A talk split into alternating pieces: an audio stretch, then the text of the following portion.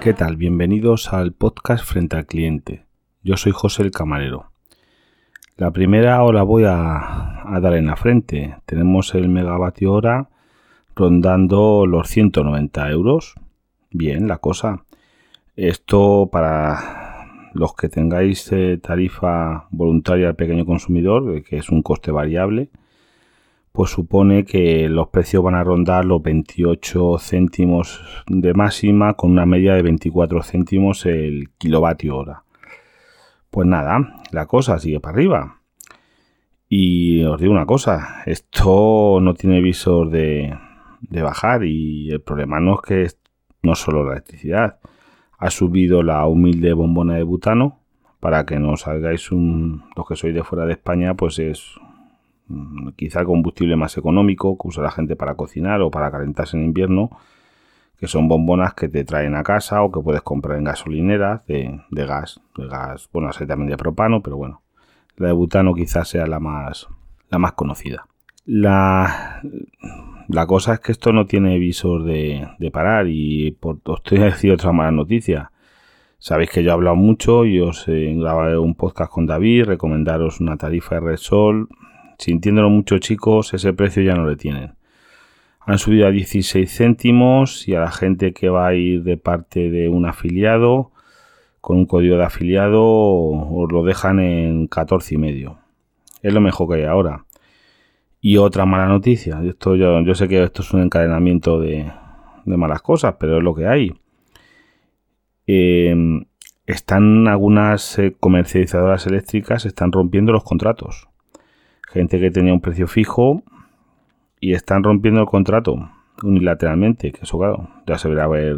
Esta noticia la he leído y no la tengo contrastada, pero no me extrañaría, porque con los precios que hay, no le salen las cuentas y dicen a romper contratos. Porque no nos salen las cuentas. Ya veremos cómo termina esto. Porque se nos espera un invierno muy frío. No calentito, sino muy frío porque el gas, gas eh, natural, Está carísimo, está subiendo el petróleo, está subiendo hasta la leña, porque la electricidad está subiendo todo. Y nos digo que va a subir alimentos, van a subir muchas cosas. Siento ser un agorero, pero es lo que pienso y ojalá me equivocase. Pero, pero creo que no me voy a equivocar, por desgracia. Y bueno, ahora respondiendo a un par de podcasts. Mira, el primero es del señor Mancuentro. Os lo recomiendo su podcast no, no sé si me oye, sé, que me oía, vamos, no sé si me tendrá tiempo el hombre de escucharme. Pero vamos, en un podcast hace unos días eh, habló de que gente que estaba entre trabajo, al volver a, vamos a, a decirles eh, los jefes, las empresas que tenían que volver a trabajar, estaban dejando sus trabajos. Y, y, después gente que no, que había estado trabajando, operarios, no sé qué, que también estaban dejando sus trabajos. No solo gente de decir, vamos a llamar ejecutivo, no, gente normal. Y yo os voy a simplemente explicar mi, teoría o lo que yo creo. Y es esto.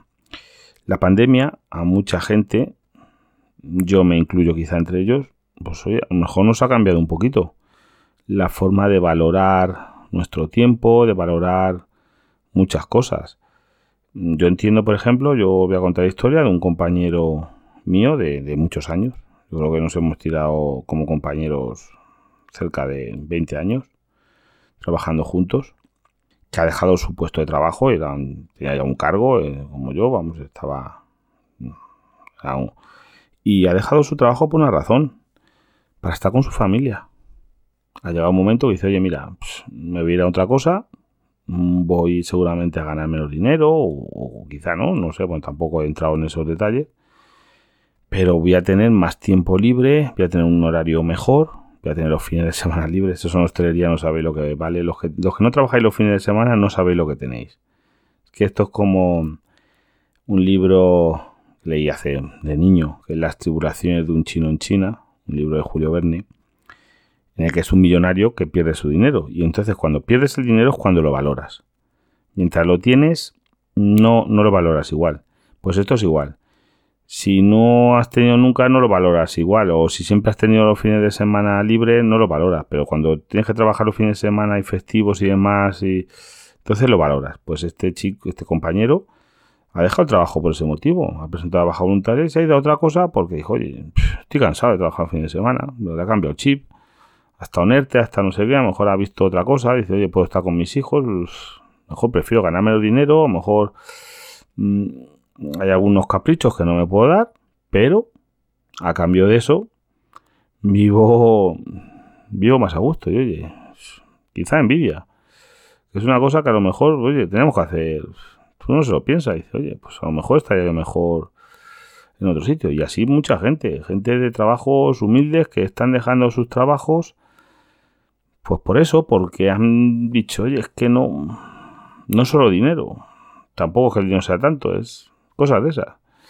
Ya lo digo, te hace reflexionar y ver normal que gente, por ejemplo, que ha estado teletrabajando, ha dicho, oye, pues yo en mi casa soy productivo, estoy a gusto, estoy con mi familia, no sé qué, pues a lo mejor han dicho vuelve a una oficina y han dicho, pues, oye, pues no. No me quiero comer todos los días eh, una hora de atasco, no quiero. Han probado otra cosa y les ha gustado incluso más. Habrá gente que no, pero que esté deseando salir de su casa, bueno, pero cada uno es cada uno. Y después esto en respuesta a otro. Vamos a ver.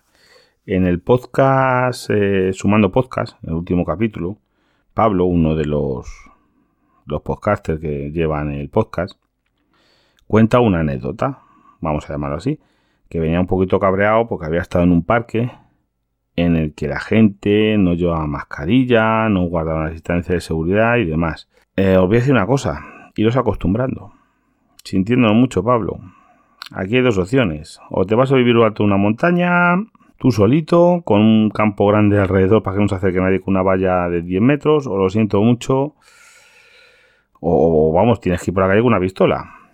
Porque os cuento, aquí en Castilla-La Mancha se han levantado todas las restricciones. Vamos a ver, se sigue llevando mascarilla en interiores. En exteriores, teóricamente, si pueden mantener distancia de seguridad, no. No es necesario. La llevan por la gente, por la calle, el 50% de la gente. Vale. En interiores, en los bares, están levantadas todas las restricciones. O sea, ya no el aforo que tenías en el año 2019 ya no hay la distancia de seguridad con ese aforo, es imposible. las mesas están como estaban antes, la gente se puede ya consumir en barra y tú estás en la barra y al lado se te pone otro. Y tú estás con la mascarilla quitada porque estás consumiendo y del al lado te puedes, vamos, te puedes escupir en el café, si me apuras. Y el camarero que estamos enfrente ya ni te cuento. Y como eso en todos sitios. Ya, bueno, yo te digo, con el sistema este, la gente dentro, pues la mitad entran con mascarilla, la otra mitad sin mascarilla, ya no tenemos control, ya no podemos controlar a la gente, ya es imposible, nosotros ya lo hemos dejado por imposible, ya cada uno que haga lo que quiera. Al que le moleste el de al lado, dígaselo usted. Sintiéndolo mucho, dígaselo usted. Yo no pienso ya pegarme con nadie. Los compañeros ya estamos diciendo, no. Yo, eso sí, yo, yo personalmente, FP, FFP2, para intentar protegerme lo máximo posible, porque las quirúrgicas protegen al resto. Pero bueno, yo con esa, y vamos, no uso una FFP3 de esta, porque es que esa ya con esas que cuesta un poquito respirar. La que yo creo que tengo más capacidad pulmonar de la que tenía antes, porque yo creo que tengo más entrenamiento. Tengo ya la caja torácica entrenada de respirar con mascarilla. Es una, es una tontería, pero bueno.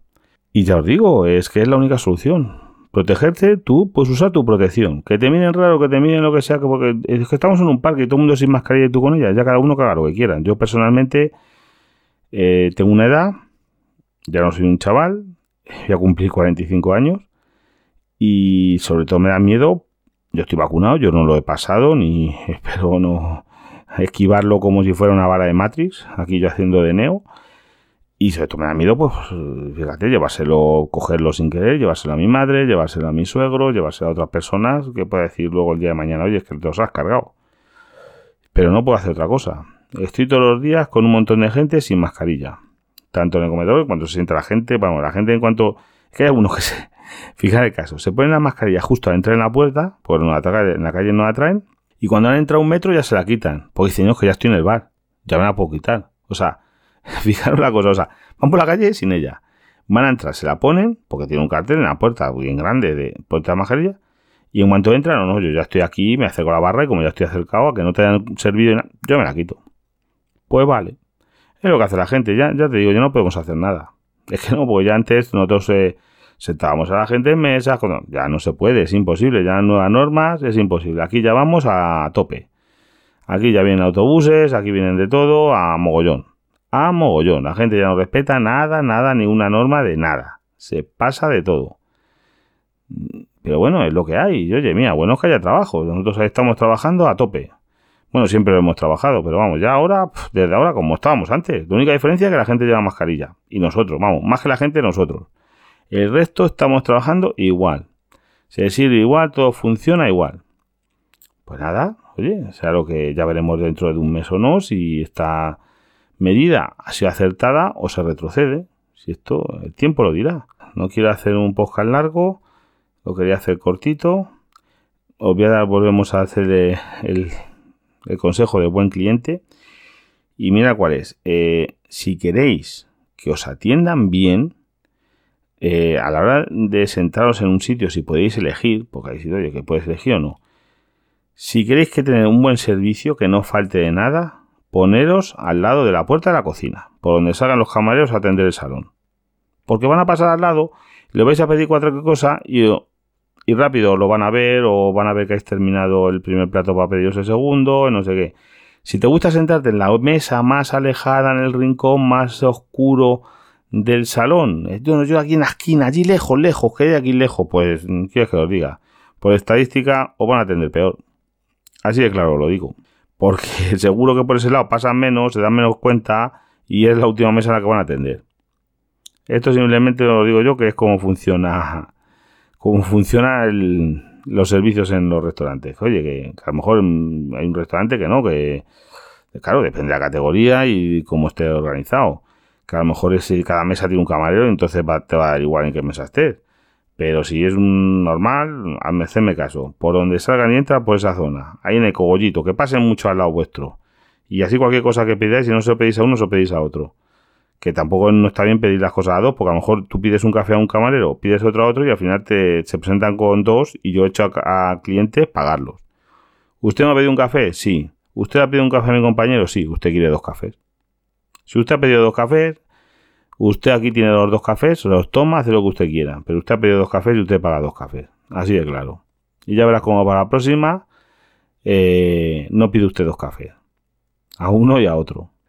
Y mirar los qué precios tenéis en la tarifa de luz. Ya os digo, ahora mismo un buen precio, menos de 14 céntimos kilovatio en un precio fijo todo el día para un año. Ya está complicado de conseguir, ¿eh? porque con los precios como están subiendo, pero mirároslo porque, porque la gente que se cambió con a 12 céntimos y medio, que yo se lo recomendé, hemos triunfado. Hemos triunfado ahora mismo, de momento. De momento hemos triunfado porque esto está imposible. Pues nada, chicos, hasta el próximo podcast.